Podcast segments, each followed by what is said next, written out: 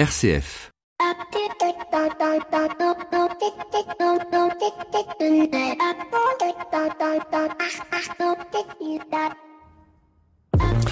Bonjour à toutes et à tous. Je ne sais pas si vous avez remarqué, mais notre président a pris quelques jours de congé et ainsi suscité l'émoi du monde des médias. Un émoi tout compréhensible car c'est la première fois que le président en exercice dit qu'il a besoin de faire un break et qu'il prendra le pont de la Toussaint. Habituellement et traditionnellement, le temps du break pour le président, c'est l'été, de préférence à Brégançon, comme ça on peut le filmer, il reste quand même un petit peu présent. Et là, Emmanuel Macron montre aux Français que le président peut être humain, oserais-je dire normal, et signifie de manière claire son besoin de repos. Et je trouve qu'à défaut d'un signe de faiblesse, comme certains confrères aime le dire, alors on pourrait plutôt prendre cela comme une force, euh, d'oser dire je suis fatigué, je me mets à l'écart pour reprendre des forces. Une force que nombre de nos dirigeants d'entreprise ne font pas, soit parce qu'ils se sont devenus workaholiques ou simplement parce qu'ils ne se donnent pas l'autorisation de le faire. Et cela se termine par la théorie des fameux 4D, le dépôt, euh, dépôt de bilan, mais aussi licenciement, dépression, rien ne va plus, je suis au bout du rouleau, souvent un burn-out d'ailleurs. Troisième D, le divorce, car on a tellement mis ses forces dans la bataille qu'on en a oublié ses proches. Et rarement, mais cela arrive, le décès quatrième D, la maladie ou le suicide. On peut être euh, en accord ou en désaccord avec le président de la République, mais je trouve sain, premièrement, de savoir se reposer, deuxièmement, de communiquer dessus pour sembler dire si moi président je le peux, bah aussi, vous aussi, vous le pouvez. Et au-delà de la communication, assumer pleinement ce choix, qui, je le rappelle, me semble davantage une force qu'une faiblesse.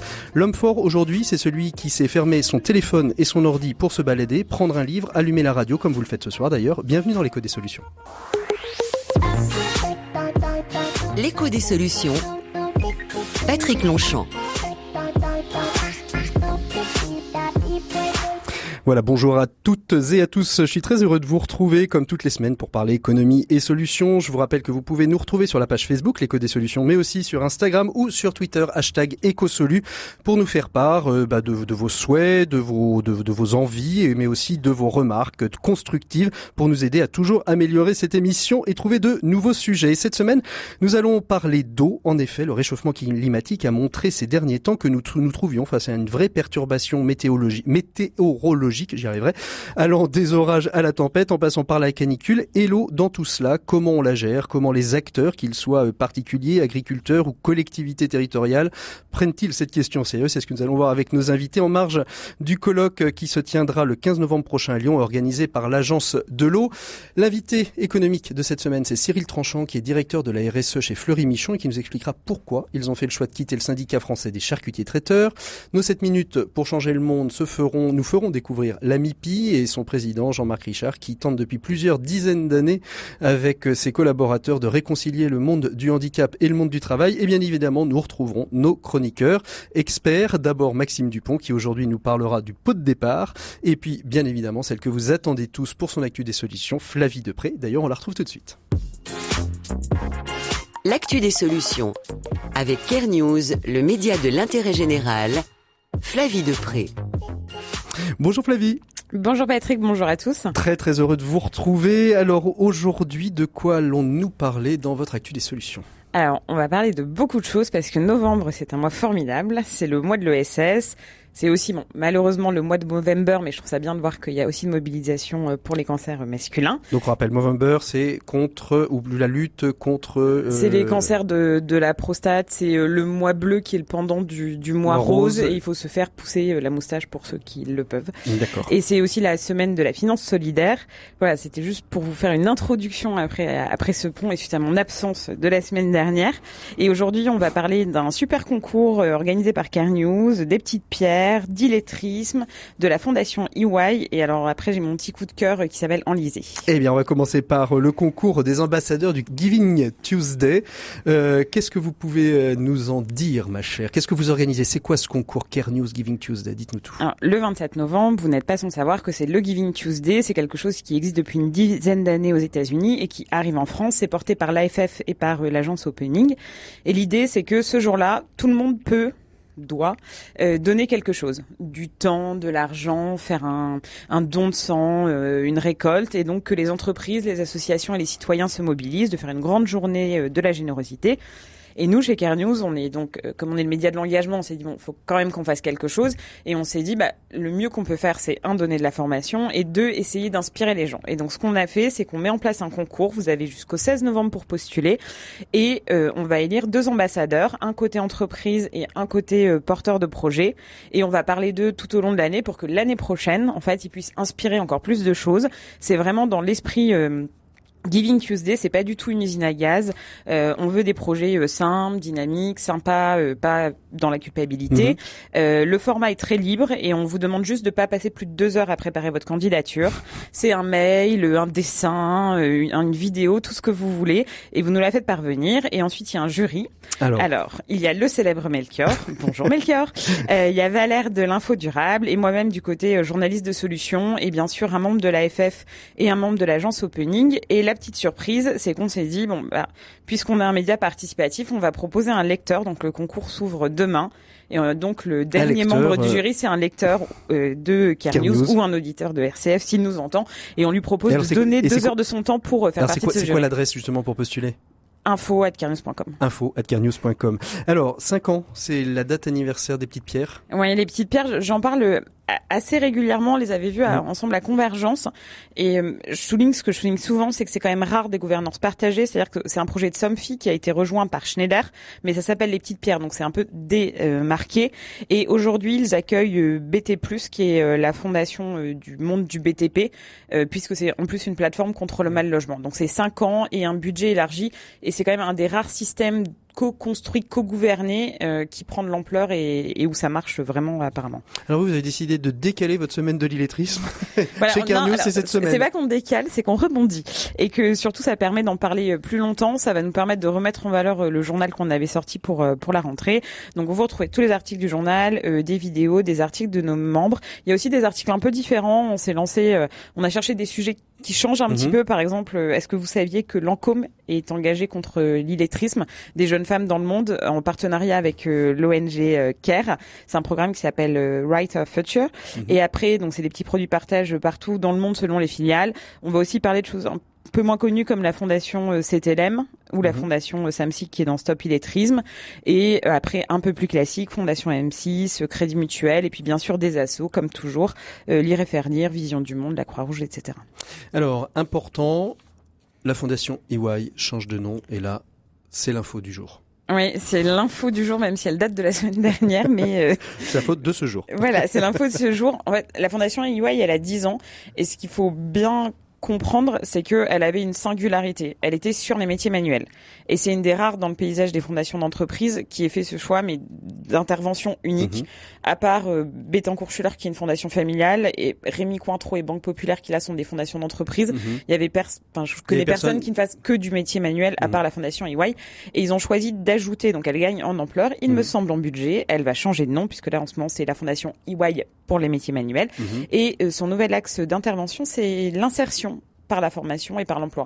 Ce qui est assez cohérent avec ce que fait EY, mhm. euh, mais qui du coup enrichit euh, cette fondation qui, était déjà assez active. Voilà, qui ouvre les métiers manuels à, à la partie formation non, en fait, ils vont faire ils vont faire métiers manuels et, un, et, un volet branche, voilà, avec euh, ils ont pris dans leur CA le chef Marx mhm. et donc voilà, ils mhm. travaillent beaucoup sur ces sujets-là et je pense qu'il va y avoir une vraie dynamique autour de ça. Et alors on termine avec votre petit chouchou, 30 000 euros récoltés par Enlisé Qu'est-ce que c'est? Qu'est-ce que c'est? Enlisé Alors, alors là, non mais je vous, découvre. non mais puis vous, vous, vous commencez à, à, me connaître. Alors en fait, Enlisé, c'est le pendant de la boutique officielle du gouvernement. Donc c'est Enlisé, la boutique officielle du ruissellement. Et vous avez des, vous avez des. Demain c'est mon anniversaire. Si vous voulez me faire des cadeaux, n'hésitez pas.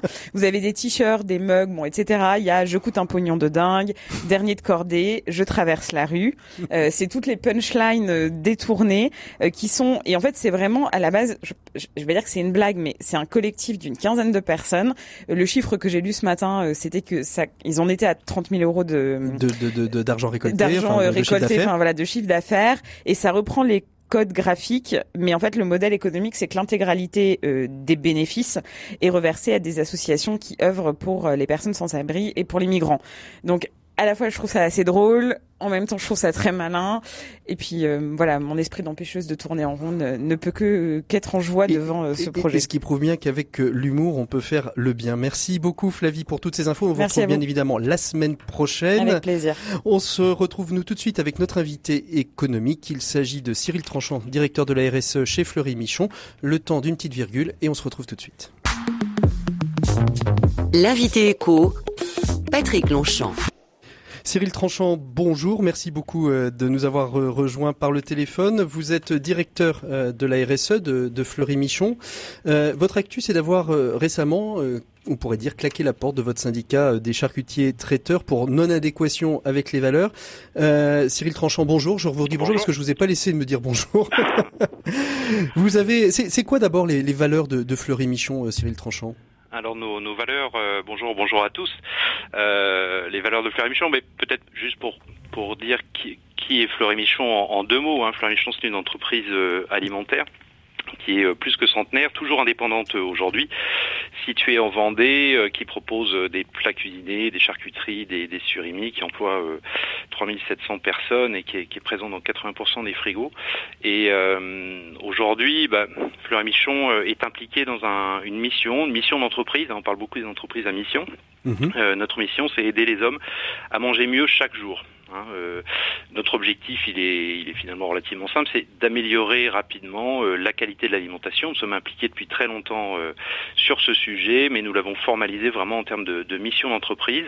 Et, et aujourd'hui, voilà, nos valeurs sont, sont, autour de ça, autour également du rôle social de l'entreprise et de son implication sur le territoire. Comment, comment, justement ça, ça, ça s'implique dans la production, ces, ces, valeurs du mieux manger chez, chez Fleury Michon? Bah, en fait, ça passe par euh, ça passe par plusieurs choses. Hein. Euh, ça passe par trois choses. Je dirais d'abord le, le la, sur les produits, c'est leur profil euh, nutritionnel. Mhm. Donc, euh, comment est-ce qu'on on propose des produits du quotidien de qualité. donc, c'est le travail sur la suppression des additifs, hein, sauf ceux qui sont absolument indispensables. Aujourd'hui, on en utilise 30 sur les 330 qui sont autorisés en Europe. C'est également le travail sur la réduction euh, du sucre, du sel, euh, des matières grasses qui sont contenues dans les dans les produits. Donc on a été très impliqué sur les programmes nationaux nutrition santé 1 et 2 hein, de 2010 à, 2015. Et puis là plus récemment, dès octobre, euh, nos charcuteries, l'ensemble de nos charcuteries euh, basculent à moins 25% de sel hein, progressivement. Donc concrètement, ce sont des produits sains, des produits où on peut se faire plaisir au quotidien, mais qui sont sains. Hein. Alors, il y a cet aspect de la nutrition qui est très Pendant des années, l'agroalimentaire nous a expliqué qu'il fallait absolument mettre les conservateurs eux bidule, eux machin, euh, du, remettre de l'eau, euh, euh, des nitrites, du sel, etc. pour conserver. Comment est-ce que justement une entreprise agroalimentaire comme la vôtre a réussi à contourner cette problématique qui semblait indépassable il y a encore quelques années? Bah, là, il y a le, le savoir-faire de, de, cuisinier qui joue. Hein, on, a eu la chance chez Fleury Michon euh, d'avoir été accompagné euh, par euh, de grands chefs hein, cuisiniers, euh, euh Joël Robuchon au, au, au, premier rang de ces, ces grands chefs. Hein, et puis donc là, le savoir-faire du cuisinier est vraiment indispensable. Et puis après, ça va être dans la sélection des matières premières qu'on va utiliser, dans les procédés d'élaboration de nos produits qu'on va choisir. la sélection des matières premières, c'est quelque chose qui est vraiment extrêmement important. C'est pour ça aussi qu'on se bat pour les filières pour l'implication des transformateurs alimentaires que nous sommes auprès des filières et le travail avec euh, les agriculteurs. Ça, c'est mmh. absolument essentiel. Mmh. Est-ce que ça veut dire aussi que vous faites le choix, euh, là où avant on pouvait euh, conserver sa tranche de jambon jusqu'à 15 jours dans son frigo sans qu'il lui arrive rien, de se dire finalement on va réduire aussi le temps de, de, de consommation des, des, aliments pour améliorer la qualité et finalement diminuer le, le nombre de conservateurs à l'intérieur?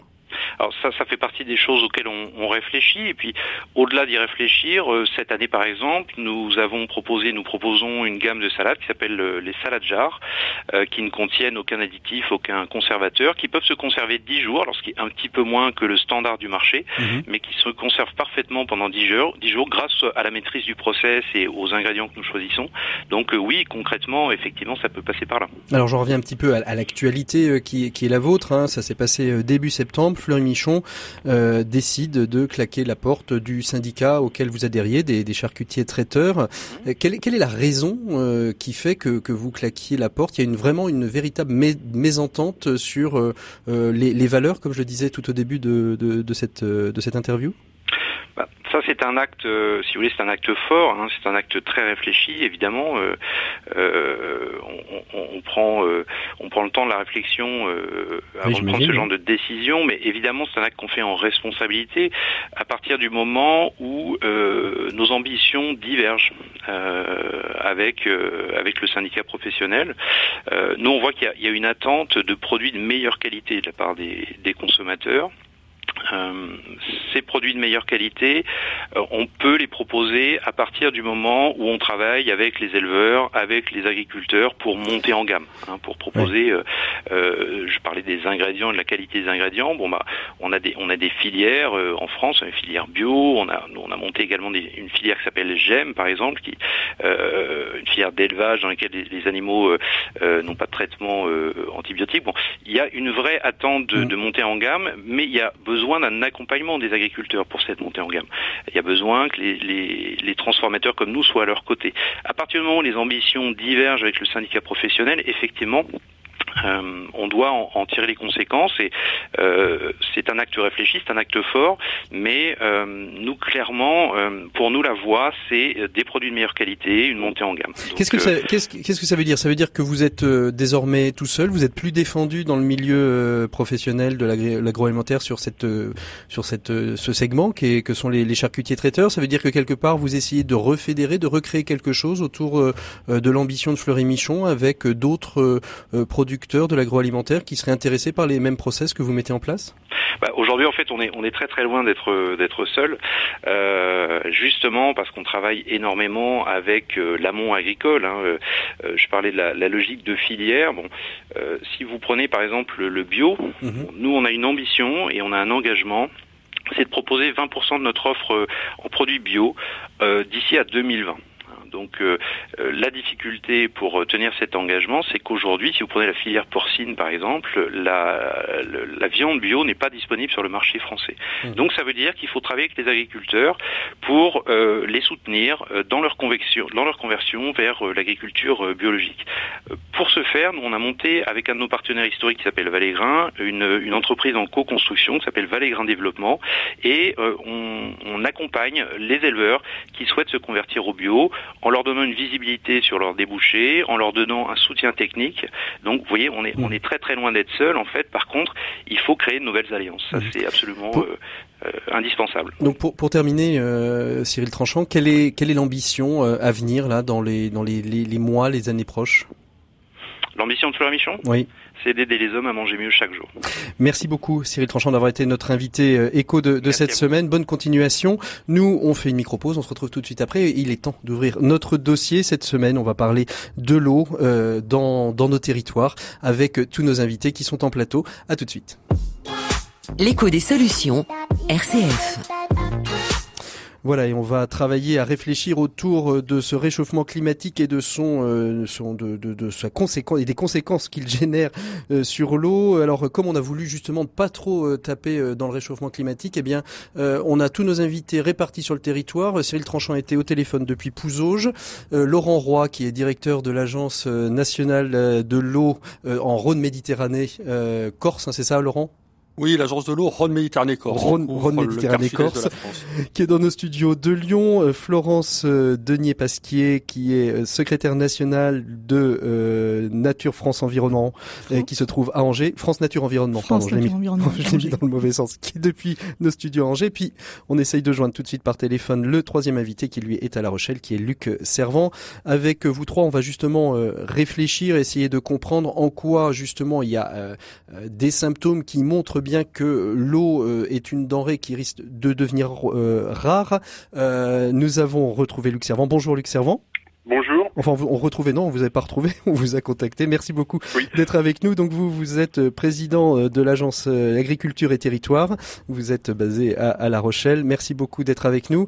je vais commencer avec vous directement, Laurent, pour essayer de, de, bien comprendre quelle est aujourd'hui la, la, place de l'agence de l'eau dans le dispositif. Et puis on verra dans, dans un deuxième temps comment quels sont les symptômes que, que vous avez découverts, déterminés depuis quelque temps? Donc, à quoi sert l'agence de l'eau et quel est votre travail au quotidien, Laurent? L'agence de l'eau ou les six agences de l'eau, puisqu'il y en a six sur le territoire métropolitain, leur objectif, c'est d'aider l'ensemble des partenaires, des collectivités, mais aussi des, des, acteurs économiques comme les agriculteurs, les industriels, les associations de protection de la nature, les consommateurs, d'aider tous ces partenaires à aller vers le bon état des eaux d'une manière générale, qu'il s'agisse de qualité d'eau ou de quantité d'eau. L'objectif, c'est de restaurer un bon fonctionnement de l'ensemble des masses d'eau, les cours d'eau, donc les rivières, les fleuves, les zones humides, les milieux littoraux. Et pour ça, on prélève des redevances et avec l'argent collecté par ces redevances, on donne des subventions et ainsi, on apporte une expertise technique pour aller vers ce bon état d'une manière générale. Donc vous avez un, travail qui est extrêmement technique. Vous ne faites pas de travail, euh, vous faites un travail de conseil, vous faites aussi un travail de directement sur les cours d'eau, sur les nappes. Alors ça repose sur une connaissance. Pour pouvoir agir efficacement, il faut effectivement bien connaître l'état de la ressource en eau, euh, qu'il s'agisse de la pollution, donc montrer si les choses s'améliorent ou si s'améliorent pas, est-ce que globalement nos rivières sont polluées, plus polluées, moins polluées, nos nappes phréatiques, etc. Mais également en matière de quantité d'eau, qu'est-ce qu'on peut dire sur l'évolution des débits, et donc en particulier dans le contexte du changement climatique. Nous, mmh. nous appuyons notre, notre, action sur cette expertise-là. Alors justement, au changement climatique, hein, on le voit, il y a eu euh, des tempêtes, il y a eu des canicules, euh, il y a de la neige euh, la semaine qui précède, le lendemain, il fait 18 degrés. quelle implication ça a aujourd'hui sur, sur l'eau, Laurent Leroy? Alors nous, nous sommes convaincus que l'eau est le secteur dans lequel le changement climatique produit ses effets de la manière la plus évidente et la plus visible pour l'ensemble de nos concitoyens. Euh, le changement climatique, c'est de manière certaine des étés de plus en plus chauds. Donc des étés de plus en plus chauds, en moyenne, ça veut dire plus de pression sur la ressource en eau, car une tendance à une augmentation de la consommation. On tente à utiliser plus d'eau quand il fait plus chaud. C'est aussi très probablement, même si ce n'est pas encore tout à fait démontré, très probablement, pas tellement qu'il pleuve moins, il va pleuvoir autant à l'avenir, mais pas de la même manière.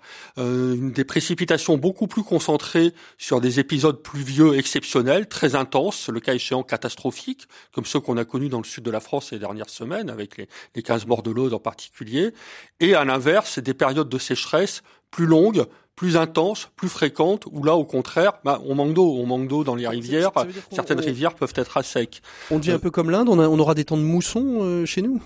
Euh, mousson, je sais pas si on peut parler de ça, mais en tout cas des épisodes très intenses, oui. On voit bien mhm. que pour les épisodes méditerranéens, c'est pas depuis le changement climatique qu'il y a des épisodes 10 événements méditerranéens, hein, on en mhm. connaissait. Mais plus la, mer est chaude et elle a tendance à se réchauffer quand il fait chaud l'hiver, la mer Méditerranée, plus les épisodes méditerranéens qui en fait amènent l'eau pompée euh, dans, la mer vers les, les, reliefs et ça retombe sous forme de précipitation, bah, plus la mer est chaude, plus elle part vers l'atmosphère et mhm. plus les pluies sont, sont intenses. Donc ça peut effectivement produire des catastrophes. Florence euh, Denier-Paquet, comment vous réagissez euh, à ce que vient de dire Vous avez cette, vous, faites aussi ce même constat. Comment à France Nature Environnement vous prenez en compte ce dérèglement climatique et ce rapport à l'eau? Alors, à France Nature Environnement, nous sommes la fédération des associations de terrain et euh, ces crises sur l'eau et ces impacts sur les milieux aquatiques, les rivières, les zones humides, euh, la biodiversité qui est associée, euh, on a été on dire, les premiers à le, à le constater et à, et à tirer la sonnette d'alarme sur certains territoires depuis plusieurs dizaines d'années. Hein. Mmh. et forcément, le changement climatique accélère des situations où déjà les déséquilibres sont prononcés. Il y a à peu près un tiers du territoire en France où on sait qu'on est en déséquilibre euh, entre euh, ce que les hommes consomment dans toutes leurs activités et euh, ce que ce qu'est capable de donner les milieux aquatiques sur chaque territoire. Donc voilà, des territoires vraiment en, en sensibles et on sait que le réchauffement climatique va encore accélérer euh, ces déséquilibres.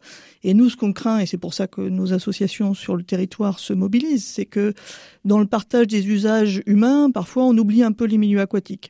Euh, or, c'est les premiers aussi à souffrir, et euh, quand un milieu aquatique fonctionne bien, euh, tous les usages, toute la société en bénéficie. Hein. Vraiment, on mmh. croit vraiment aux solutions basées sur la nature. Qu'est-ce que vous appelez les milieux aquatiques? C'est aussi bien les rivières que les nappes phréatiques, que les petits cours d'eau bah, C'est déjà raisonner l'eau à l'échelle du bassin versant. Hein, Et mhm. déjà, c'est un changement entre l'échelle de la rivière et l'échelle du bassin versant. C'est tout, tout un travail de pédagogie et d'accompagnement, euh, que ce soit pour la qualité ou la quantité d'eau, et intégrer euh, les zones humides qui sont des vraies éponges, qui sont capables euh, d'absorber de l'eau en hiver et de la restituer lentement en période de, plus de sec, sèche. Mhm. et ces zones humides, elles ont disparu à peu près à 50% depuis une cinquantaine d'années. Donc, d'un fois, il va falloir restaurer des milieux aquatiques dégradés pour que que ces services rendus par la nature puissent euh, bénéficier à tous. Euh, mmh. c'est aussi un bon fonctionnement des rivières, euh, qui est on sait que des espèces de poissons, d'amphibiens, etc., vont devoir aller se réfugier sur des zones plus fraîches, hein, plus en amont, parce qu'on a un réchauffement de l'eau des rivières. Et eh bien faciliter aussi cette circulation des espèces. C'est vraiment une mmh. vision globale tout est lié en matière de, de milieu aquatique et d'eau. Euh, donc c'est vraiment une vision globale de la protection des milieux aquatiques. Luc Servant, euh, vous êtes euh, vous à la Chambre d'agriculture, vous êtes président de Agriculture et Territoire. Souvent dans la gestion de l'eau, dans la crise de l'eau, c'est les agriculteurs qui sont en général les plus fréquemment mis mis en avant parce que de fait il doit y avoir beaucoup beaucoup d'eau utilisée pour que nos légumes poussent.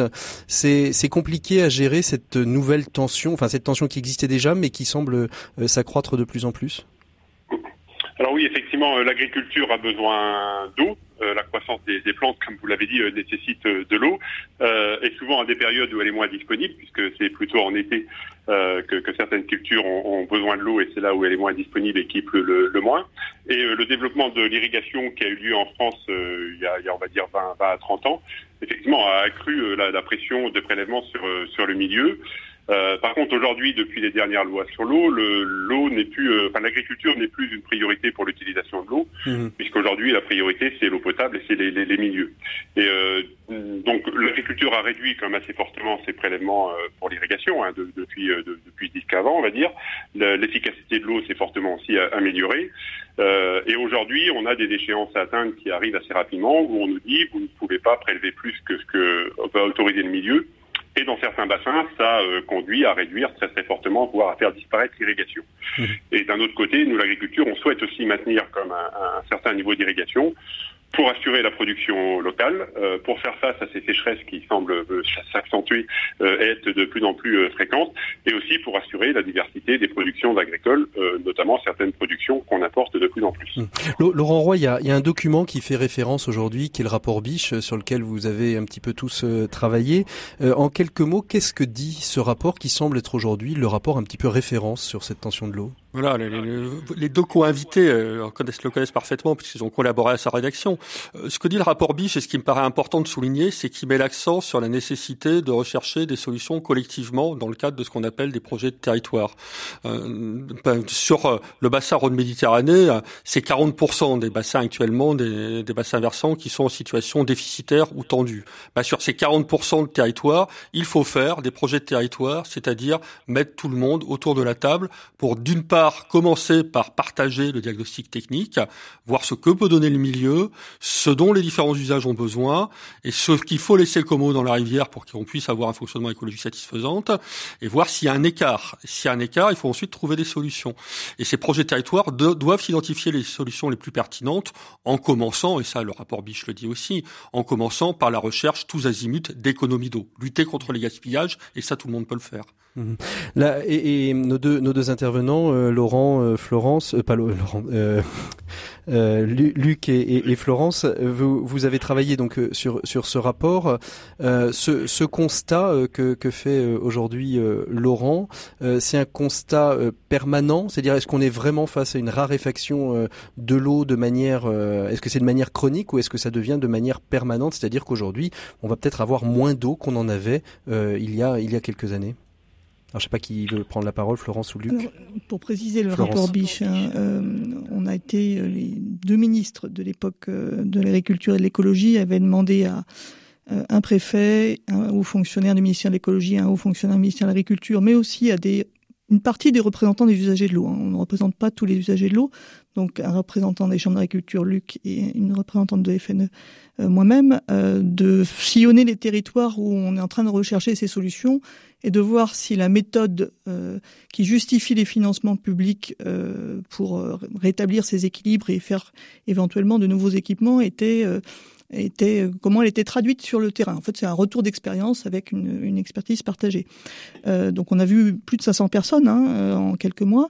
On a vu des territoires qui recherchaient sur des questions complexes avec souvent, et ce qu'a dit euh, euh, Laurent, Laurent Roy est important, hein, il, faut, il faut plus de connaissances en fait, et aussi beaucoup de pédagogie sur ces, ces connaissances.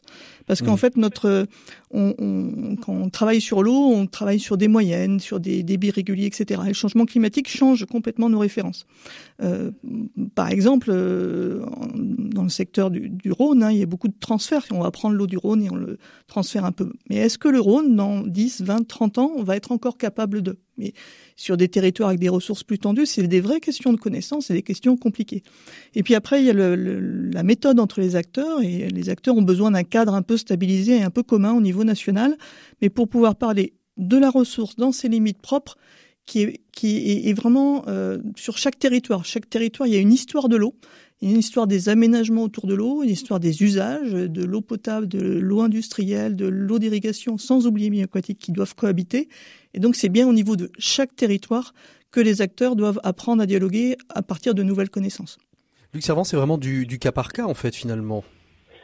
Oui, alors je crois que c'est effectivement euh, ce qu'on peut retirer de, de, de, de l'expérience hein, du Tour de France qu'on a fait, de voir l'ensemble, euh, enfin un certain nombre de, territoires, euh, et on voit bien qu'il n'y a, a, pas de cadre, il n'y a pas de modèle qui, qui, puisse être appliqué partout, puisque chaque territoire euh, bah, son histoire, sa géographie, son agriculture, sa pluviométrie, son climat, euh, et que tout ça doit être, je enfin, doit être adapté au, au, plus près. et on, on, a vu que sur l'ensemble des outils qui étaient proposés, pour euh, arriver à trouver euh, la, réponse et à trouver l'équilibre en fait hein, entre la ressource en eau et, les besoins, que bah, les différents outils devaient être utilisés, devaient être adaptés, et que aussi par rapport justement à l'idée de ce projet de territoire, je crois que ce qui est aussi important, c'est de montrer sur un territoire comment on envisage peut-être la vie de ce territoire dans le futur par rapport à l'utilisation de l'eau, et que là on prenait un peu de recul dans ce projet de territoire et on, trace aussi des perspectives. Et je pense que tout ça est intéressant à mettre en œuvre. Et c'est là où vous, Laurent, vous intervenez avec l'agence de l'eau, c'est-à-dire que cette partie, un petit peu après le constat qui a été fait, vous intervenez sur la dimension pédagogique pour faire comprendre aux élus qui sont pas forcément euh, des experts de l'eau, enfin des élus ou aux acteurs du territoire qui sont pas des experts de l'eau, de comment on pourrait améliorer euh, euh, cette, cette gestion des cours, des réseaux, du stockage. Oui, bah déjà, alors on finance le, constat. Hein, donc les, les études volume prélevables, par exemple, qui ont été réalisées sur le bassin Rhône-Méditerranée, ont été financées par l'agence de l'eau ou réalisées par l'agence de l'eau pour qu'on partage tous le même euh, constat technique. Donc ça, c'est déjà notre première intervention. Et ensuite, effectivement, on, on met à disposition de la connaissance et du partage d'expérience sur le panel de solutions qui peuvent être mises en œuvre. C'est dans cette logique-là qu'on organise le colloque de Lyon du 15 novembre, hein, qui, qui s'intitule euh, Une journée des solutions sur eau et changement climatique. Donc on est vraiment dans cette logique d'apporter et de partager autour de solutions pratiques, concrètes, tester dans des territoires et des panels de solutions, il y en a et je partage tout à fait ce qui, ce qui a été dit. Il n'y a pas une solution unique, il faut combiner pour s'adapter à la réalité de chaque territoire tout un panel de solutions pour trouver le bon moyen de revenir à l'équilibre. Ça passe par des économies quand il s'agit de moins gaspiller l'eau dans les canalisations d'eau potable, par exemple. Il y a encore des, des, des réseaux d'eau potable qui ont des rendements très faibles. On connaît même encore des rendements inférieurs à 50% sur certains territoires, c'est-à-dire que plus de la moitié des volumes d'eau prélevés au milieu n'arrivent jamais à l'utilisateur final. Donc là, on voit bien qu'il faut agir. Mais ça, dans le domaine de l'irrigation, on a des méthodes d'irrigation qui sont beaucoup moins consommatrices d'eau que d'autres. Dans le domaine industriel, on peut aussi recycler l'eau le plus possible pour éviter de la prélever au milieu. Ça passe aussi par des solutions basées sur la nature, telles que celles qu'évoquait euh, Florence tout à l'heure, c'est-à-dire aider la nature à jouer le mieux possible son rôle pour réguler les cycles hydrologiques, c'est-à-dire des zones humides qui fonctionnent bien, lutter contre les imperméabilisations pour que les précipitations se stockent dans la nappe, parce que le meilleur stockage, c'est encore souvent les nappes. Hein. Les nappes, ça stocke fort bien, mais pour ça, il faut que les terrains ne soient pas imperméabilisés. Bref, tout un panel de solutions qui fait qu'ensemble, on peut y arriver. Mais, mais ce que je veux dire, c'est en préparant l'émission, hein, j'ai vu donc il y a, des il y a des villes qui se sont emparées de la question. On, on aurait dû avoir bon pour des, des raisons d'emploi du temps, c'était pas possible. Un maire qui euh, a, a, trouvé un moyen de recycler les eaux usées, de d'arriver à, à, à, conserver, à maintenir euh, la consommation d'eau, euh, la consommation d'autres villes que j'ai interrogées qui m'ont dit oh on s'est pas encore vraiment posé la question, ouais peut-être ouais. Est-ce que est-ce qu'il y a est-ce qu'il y a vraiment des un, un, gros travail de pédagogie auprès des élus et des territoires pour travailler cette question? Oui bah déjà déjà, on dit que sur les bassins versants, donc les 40% de territoires déficitaires que j'évoquais tout à l'heure sur le bassin de Méditerranée, les projets de territoire, il faut les faire, c'est une nécessité. Ils sont prescrits par un document cadre, j'appelle le schéma le schéma directeur d'aménagement et de gestion des eaux. Donc il faut les réaliser. Et là, effectivement, on intervient beaucoup aux côtés des services de l'État et de tous les partenaires pour convaincre sur la nécessité d'arriver à une gestion équilibrée de la ressource en eau. Et on capitalise sur les bonnes expériences. C'est pas tellement en étant sur dans l'incantation sur il faut il faut qu'on y arrivera on y arrivera en montrant qu'on a des solutions concrètes que d'une part on en sait assez pour agir et que les solutions concrètes existent et qu'on est capable de les partager avec leurs limites pour montrer que ça peut aider à résoudre les, problèmes. Euh, Florence ou Luc, est-ce que vous voulez réagir à, à, ces propos de Luc peut-être euh, comment, comment vous vous travaillez avec les, les territoires justement? Ben, euh, sur les territoires où il y a eu un, fort développement d'irrigation, donc il y a déjà eu euh, du travail de fait sur une meilleure utilisation de l'eau. Mhm. Et puis, euh, comme je le disais, hein, sur la loi qui impose aussi de réduire les prélèvements quand le milieu ne peut pas le donner. Et donc, on a aujourd'hui des territoires où il y a eu des baisses de prélèvements de 50-70% par rapport à ce qu'ils faisaient pendant un temps. donc, on a accompagné, nous, les chambres d'agriculture, les agriculteurs, pour pouvoir, avec moins d'eau, essayer d'être aussi efficace, voire plus efficace hein, sur les exploitations agricoles. Euh, néanmoins, on avait peut-être des marges de manœuvre jusqu'à 30%, puisqu'on voit que depuis 20 ans, on a amélioré comme l'efficience de l'eau de, de, 30%. Euh, quand on va au-delà, on baisse effectivement, enfin, on, on, on, commence à attaquer, on va dire, le, le, le niveau de production du, du territoire. Euh, et donc c'est là où on se dit, il faut trouver peut-être d'autres solutions. Alors il y a encore du travail qui fait avec des nouveaux outils, hein, peut-être pour accompagner euh, les, agriculteurs pour euh, mieux estimer le besoin des plantes, savoir quand on démarre, euh, quand est-ce qu'on arrête, euh, changer aussi des, cultures, des pratiques pour rendre les cultures moins sujettes à la sensibilité à la sécheresse.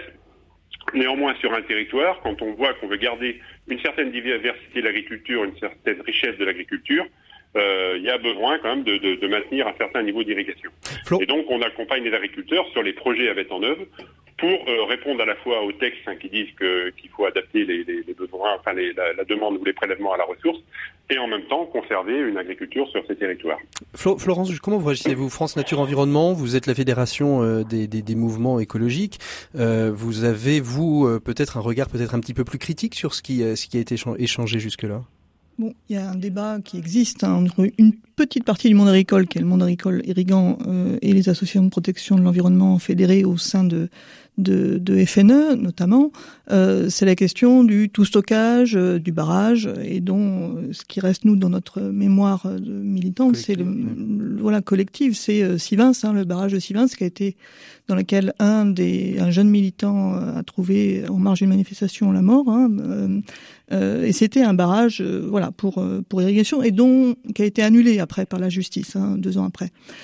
et que derrière, il faut pas arriver jusqu'à ce stade de conflit. Il faut plus arriver dans un pays dans lequel euh, euh, on a on a euh, suffisamment d'eau si on sait la partager de façon euh, avec des, un cadre collectif dont, dont l'État assure euh, est garant hein, quelque part, on doit plus arriver à ce style de conflit, sinon on va les multiplier clairement.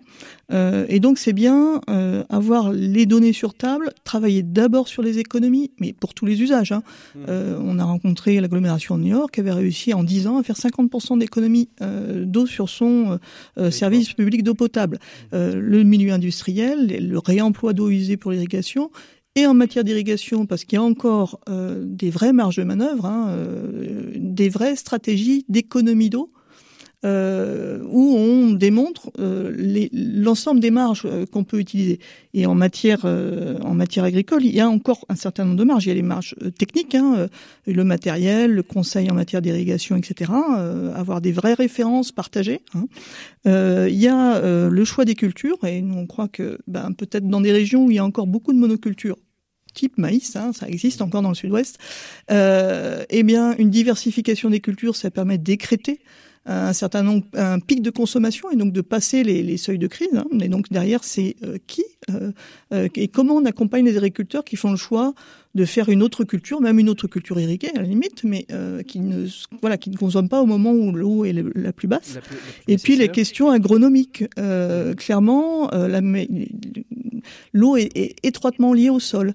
Euh, les plus grandes réserves d'eau, c'est celles qui sont dans les sols, les sols qui ont une réserve utile. Alors il y a, il y a un aspect naturel. Tous les agriculteurs ne sont pas égaux vis-à-vis de la réserve utile de leur propre terre, mais il y a aussi une manière de d'enrichir de, ces, ces ces terres sur certains mmh. territoires pour qu'elles conservent le mieux euh, l'eau euh, euh, qui est vraiment mise à mal vis-à-vis aux effets de, de, du, du, réchauffement climatique, l'augmentation de température. Comment vous réagissez à ça, Luc? Vous êtes vous êtes en accord sur sur ça ou vous, vous avez le sentiment que on est peut-être un peu jusqu'au boutiste dans le dans, dans cette démarche que, que propose Florence? Alors on a effectivement entre nous des, des, des, des sujets de discussion, hein, et mm. on, on, se rend compte suffisamment pour. Mais vous avez des points de convergence. Euh, échanger et débattre. Bah, J'espère que c'est des points de convergence. Euh, non, non, y a, y a, je, je, reconnais au moins qu'on arrive toujours à discuter, et je pense qu'il faut qu'on qu poursuive justement l'échange là-dessus. Mais par rapport à la situation, alors euh, je, je, reviens sur le, le, le, le dernier point hein, sur euh, effectivement la, la, la, la, richesse des sols, on va dire, et leur capacité à retenir de l'eau. Effectivement, il y a des territoires aujourd'hui où les sols sont suffisamment profonds pour permettre à la culture de, de se développer. Encore que, on a vu que cet été, euh, la sécheresse finalement était montée au nord de la France et avait touché pourtant des sols aussi à fort potentiel. Et il y a aussi des secteurs où euh, bah, les sols sont très superficiels. Moi, je suis agriculteur irrigant euh, en Charente-Maritime mhm. et j'ai des sols qui sont très légers. Il y a 15 cm de terre et dessous, c'est de la pierre et du caillou. Donc sur ces terres, on peut trouver des cultures, peut-être des cultures d'hiver qui vont effectivement avoir moins besoin d'eau l'été. mais néanmoins, très très vite, même une sécheresse de printemps hypothèque fortement les cultures. Et en tout cas, ça limite le nombre de cultures. Mmh. Et donc sur sur ces sols et face à cette euh, cette inégalité, parce que c'est un peu le terme qui est employé, mais c'est aussi ça, de la richesse des sols pour les agriculteurs, on dit que l'irrigation est aussi un moyen de compenser justement euh, cet écart et de permettre euh, aux agriculteurs qui ont moins de chance par rapport à des sols plus légers mmh. de mais pouvoir alors... aussi avoir une production assurée, un niveau de production correct et euh, diversité des cultures. Aujourd'hui, face face à la, vous parlez du stockage, mais aujourd'hui, et j'ai fait quelques chroniques euh, sur sur ces sujets-là, il y a de, des produits innovants qui permettent sur des, des sols un petit peu souples, comme vous le dites, pour pour chez vous, qui permet de, stocker l'eau. Il y a, des, matières, des géotextiles qui, qui permettent de venir aider aussi euh, à, peut-être utiliser moins d'eau. Est-ce que c'est des, procédés qu'il est possible de développer sur des, à grande échelle sur, euh, l'agriculture? Vous parlez du stockage dans les sols ou du stockage de, de l'eau Non, non, stockage, stockage de l'eau euh, dans, euh, dans, dans, dans ces géotextiles, dans ces, dans ces nouvelles matières qui permettent de garder l'eau en réserve sans forcément être obligé d'aller réarroser ou réutiliser de l'eau stockée. Parce que là, le, le, le géotextile, c'est une matière qui permet de stocker de l'eau, mais dans, dans, dans, des réserves d'eau, de stocker l'eau d'hiver, euh, justement pour la stocker dans les sols filtrants. Mmh. Euh, en fait, c'est une bâche, une bâche comme une bâche plastique hein, mmh. euh, qui permet de, de, de, de stocker l'eau. Donc ça, ça, ça permet, euh, et c'est un peu nous ce qu'on recherche aussi, de stocker l'eau qui tombe en hiver quand elle est suffisamment présente, on va dire, parce que même en hiver, faut quand même savoir que la loi dit que c'est le milieu qui est prioritaire, et donc on ne peut prélever l'eau l'hiver que si vraiment elle est en excès. Mmh. Et donc la stocker effectivement dans des réserves avec des, des, des géotextiles, donc une membrane étanche qui permet de réutiliser cette eau l'été et de ne plus prélever euh, dans le milieu l'été. Mmh. Donc ça, c'est aujourd'hui le stockage de l'eau, euh, quand on peut pas le faire sur des petits barrages ou des petites retenues, sur des sols effectivement filtrants. Et ça, c'est la piste sur laquelle on, on souhaite nous euh, avancer pour bah, réduire, enfin arrêter même les prélèvements d'été quand le milieu n'a plus euh, et euh, stocker de l'eau en hiver, de, de l'eau qui tombe l'hiver quand elle est beaucoup plus euh, disponible. Laurent, on, on, a parlé depuis le début là de, de l'agriculture, de, de, de l'écologie. Euh, comment ça se passe pour le particulier? Parce que c'est une, une, tension aussi quand il y a un arrêté préfectoral tout d'un coup qui tombe et qui finit par dire bah écoutez votre jardin, votre potager, vous pourrez pas, vous pourrez pas l'arroser. Oui, parce qu'on est dans un système de gestion par la crise et c'est aussi de ça qu'on essaye de sortir par la mise en place des projets de territoire, c'est-à-dire de, de s'inscrire dans une démarche d'anticipation et d'adaptation La gestion par la crise, on constate qu'il n'y a pas assez d'eau, on interdit un certain nombre d'usages. Alors il est évidemment logique d'interdire les usages qui sont les moins pénalisants. On privilégie l'eau potable, bien sûr, mais on privilégie ensuite les usages qui ont un intérêt économique le plus évident dans le respect du bon fonctionnement des milieux aquatiques. Et donc on interdit des usages qui peuvent apparaître comme plus secondaires. Mais on est toujours dans une logique de gestion par la crise. Euh, c'est de ça dont on doit sortir par une, par une stratégie d'adaptation et par ces projets territoires qui vont dire ben voilà, je vais économiser de temps, je vais trouver des solutions innovantes parce qu'effectivement les solutions innovantes ont leur place. La réutilisation des eaux usées traitées qui était évoquée par Florence, c'est-à-dire que les eaux usées traitées par les stations d'épuration, au lieu de les rejeter en mer, par exemple sur le littoral méditerranéen, on va les utiliser pour arroser des espaces verts urbains, voire dans un certain nombre de cas des cultures. Bah, c'est toujours autant de prix, euh, autant d'économiser en termes de prélèvement sur les milieux naturels. Donc on met en place ce panel de solutions. On recherche aussi des, des, des, solutions de type infrastructure de substitution, qu'il s'agisse de stockage ou de transfert d'eau, sont nécessaires pour résoudre les problèmes. Dans certains nombres de cas, ils ont leur place dans le panel de solutions parce qu'ils vont permettre d'alléger effectivement la pression sur les milieux naturels. Donc on recherche tout ce panel de solutions justement pour sortir d'une logique où je gère la crise et je limite les usages par une logique du j'ai ma vision à moyen et long terme, j'ai anticipé, je suis capable de dire sur quoi je dois faire porter l'effort pour concilier le mieux possible les différents usages et le bon fonctionnement des milieux aquatiques dans une logique de changement climatique. Allez, on arrive au, terme de, ces échanges. Quelle, est votre espérance, euh, Luc, pour euh, les, les, années, les mois à venir euh, sur cette question de l'eau de votre côté? Moi, je crois que oui. J'espère, enfin, je pense hein, qu'on va suffisamment euh, prendre, prendre, suffisamment de recul pour pouvoir euh, anticiper assez largement euh, les besoins de, de l'eau pour les différentes activités et en même temps le changement climatique. et donc de pouvoir assurer à l'avenir à la fois les besoins en eau potable, mais aussi des milieux et de l'agriculture. Mmh. Et ce qu'on a vu hein, quand on a fait le Tour de France, c'est que le problème, euh, la problématique de, de l'irrigation et de l'agriculture était l'un des problèmes, et il n'y avait pas que ça. On voyait bien que les autres besoins commençaient à se rendre compte aussi de, de la situation et qu'on doit gérer, c'est d'ailleurs c'est le but du projet de territoire, les multi-usages, les multi-besoins. Et donc on ne peut pas laisser peut-être seul euh, à l'agriculture ou aux irrigants euh, la, la, la, réponse à la problématique de l'eau. Et, et que c'est largement au-delà de ça. Vous, Florence, votre, votre espérance pour les mois, les années à venir? Oh, bah, L'eau, bien commun, hein, doit vraiment euh, être respecté dans son cycle naturel pour mieux nous armer vis-à-vis du changement climatique. Et c'est vrai que ça, là, je rejoins tout à fait Luc, hein, ça concerne tous les usages. Quand on voit dans les Alpes se multiplier des retenues pour faire de la neige artificielle dans des stations euh, euh, qui font face au réchauffement climatique, on se dit, est-ce que c'est un usage prioritaire? Voilà, des questions comme ça. L'eau, elle nous concerne tous au quotidien, on doit la gérer avec des règles propres à ce bien commun. Et donc, euh, voilà, avoir une démarche euh, de gestion collective et d'anticipation des crises, euh, c'est absolument nécessaire face aux enjeux du, du, réchauffement climatique. On aura bien entendu que l'anticipation était le maître mot. Merci à tous les trois d'avoir été nos invités. Je ne sais pas si c'est le fait d'avoir parlé d'eau, mais nos invités en studio ici se sont rués sur les bouteilles. Euh, Vitel, pour faire un petit peu de pub à l'antenne. Merci beaucoup à tous les trois. On se retrouve, nous, tout de suite après ce jingle et avec Maxime pour parler de pot de départ. Au revoir. L'écho des solutions, les experts. Voilà Maxime, aujourd'hui vous allez, bah, vous allez nous faciliter la tâche en nous proposant des discours déjà écrits, parce qu'on sait que quand il faut faire un pot de départ, le plus difficile c'est d'écrire le discours, c'est ça? Oui, effectivement, Patrick, pour vous permettre de gagner du temps sans perdre en impact, je vous propose quelques discours déjà écrits que vous n'aurez qu'à réutiliser quand vous en aurez besoin. Alors, on commence avec un grand classique, le pot de départ du stagiaire. Ah, le fameux stagiaire de BFM, par exemple. Par exemple, nous l'appellerons Romain. Le discours sera donc Bonjour à tous, veuillez excuser mon retard, nous allons commencer. D'abord, merci d'être venus si nombreux pour, euh, pour Romain, notre super stagiaire qui nous quitte aujourd'hui puisque, eh oui, c'est déjà la fin de son stage parmi nous. Alors Romain, merci. Merci pour tout, pour ton implication, pour ta bonne humeur, pour ton professionnalisme et ta rigueur. J'ai pu apprécier tes qualités personnelles comme professionnelles et je sais que c'est le cas aussi pour le reste de l'équipe et pour nos différents interlocuteurs des autres services avec qui tu as eu l'occasion de travailler. J'ai l'impression que ces six mois sont passés très vite. En tout cas, j'en garderai personnellement un très bon souvenir et je souhaite tout le meilleur pour la suite de tes aventures. Voilà, je m'arrête là. Merci encore pour tout Romain. All the best et je suis ravi de t'offrir au nom de toute l'équipe, c'est chaque cadeau pour que tu choisisses un cadeau qui te fera vraiment plaisir. Et puis maintenant, on va pas se laisser abattre, on se sert une coupette. Voilà, donc ça c'est le pot de départ du stagiaire. Que dire maintenant pour un pot de départ d'un collaborateur qui est resté quand même beaucoup plus longtemps? J'imagine que ça va être assez différent. Absolument très différent et c'est normal puisque la situation n'a rien à voir. Alors imaginons que la collègue s'appelle Marguerite et cela donnera Bonjour à tous, veuillez excuser mon retard, nous allons commencer. D'abord, merci d'être venus si nombreux pour euh, pour Marguerite, notre super collègue qui nous quitte aujourd'hui puisque eh oui, c'est déjà la fin de sa collaboration avec nous. Alors Marguerite, merci, merci pour tout, pour ton implication, pour ta bonne humeur, pour ton professionnalisme et ta rigueur. J'ai pu apprécier tes qualités personnelles comme professionnelles et je sais que c'est le cas aussi pour le reste de l'équipe et pour nos différents interlocuteurs des autres services avec qui tu as eu l'occasion de travailler.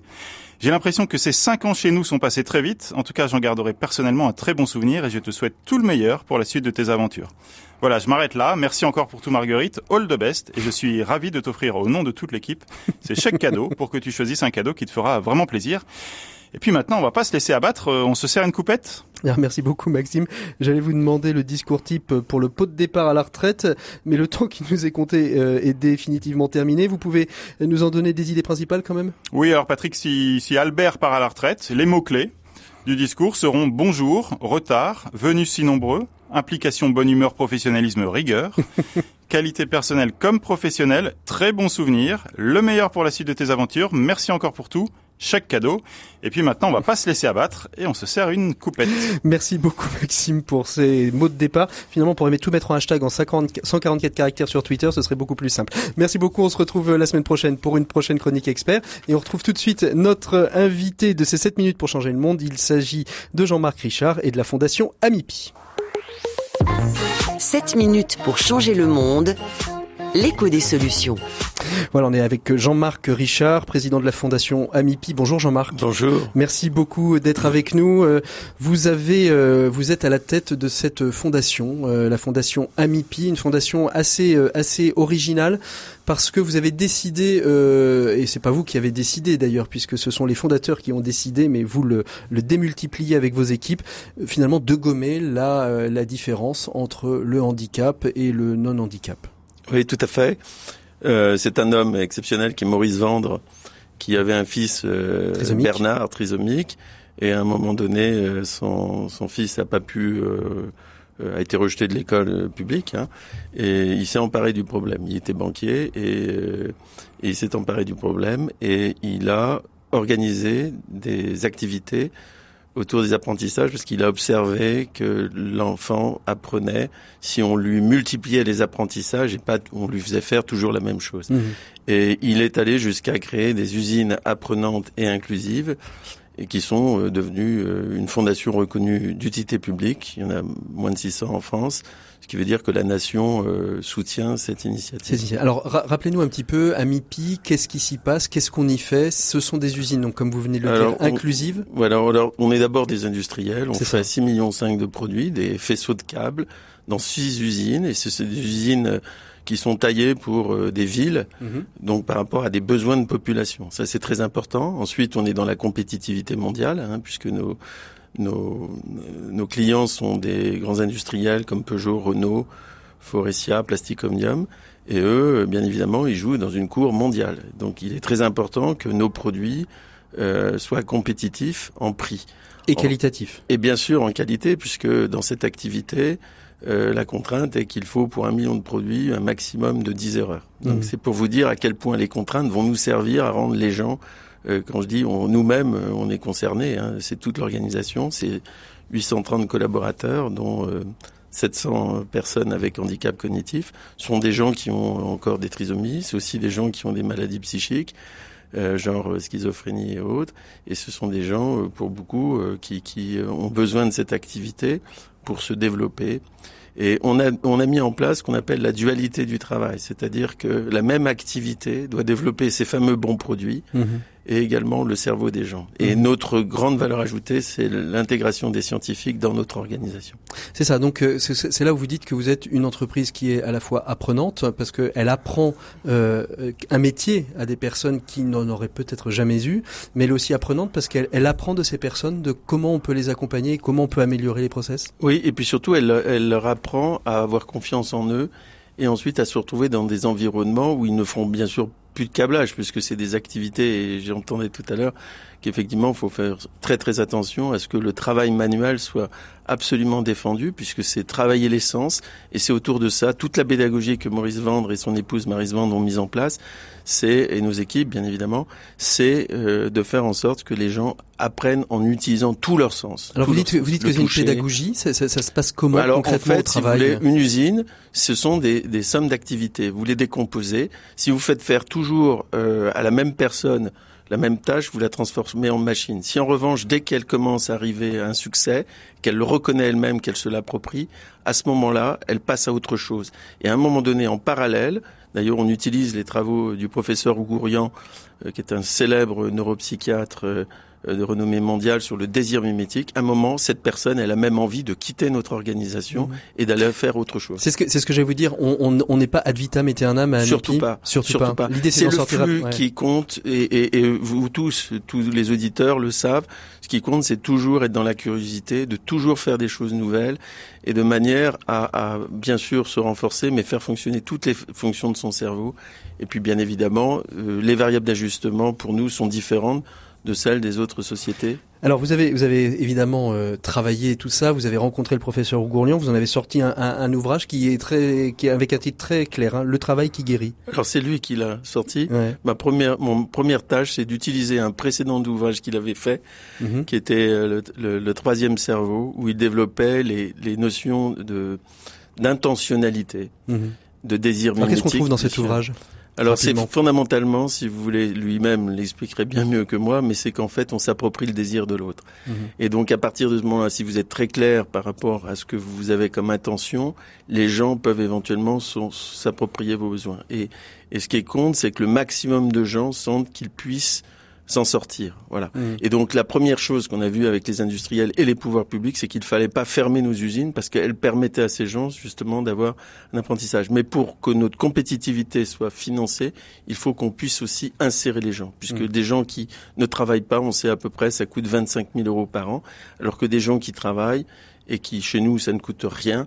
Et des gens qui sortent ben bien évidemment ça rapporte cet à ouvrage le, le, travail qui guérit hein, l'individu l'entreprise la société finalement c'est la caution scientifique aujourd'hui mise sur le papier de du c'est une énorme caution. Une énorme caution. C'est une façon euh, même je dirais ça, ça dépasse largement. C'est toutes ces usines qu'on ferme je ne comprends pas. Si on les regardait euh, avec les, les, lunettes du professeur on, on utiliserait autrement la façon de mmh. travailler et on ferait des usines qui seront des lieux de, de, vie collective et de développement. Alors c'est un livre qui est édité aux éditions Plomb, on peut le trouver, le professeur Jean-Michel Auguerian, Le travail qui guérit l'individu, l'entreprise, la société. Merci beaucoup, ça passe très très vite cette minute. Jean-Marc Richard, on a pu parler de la Fondation puis On vous retrouvera certainement dans d'autres émissions euh, sur d'autres sujets, mais qui seront toujours en lien avec l'insertion et le handicap. Merci à vous tous et à vous toutes d'avoir été à l'écoute des programmes de RCF et de l'écho des solutions.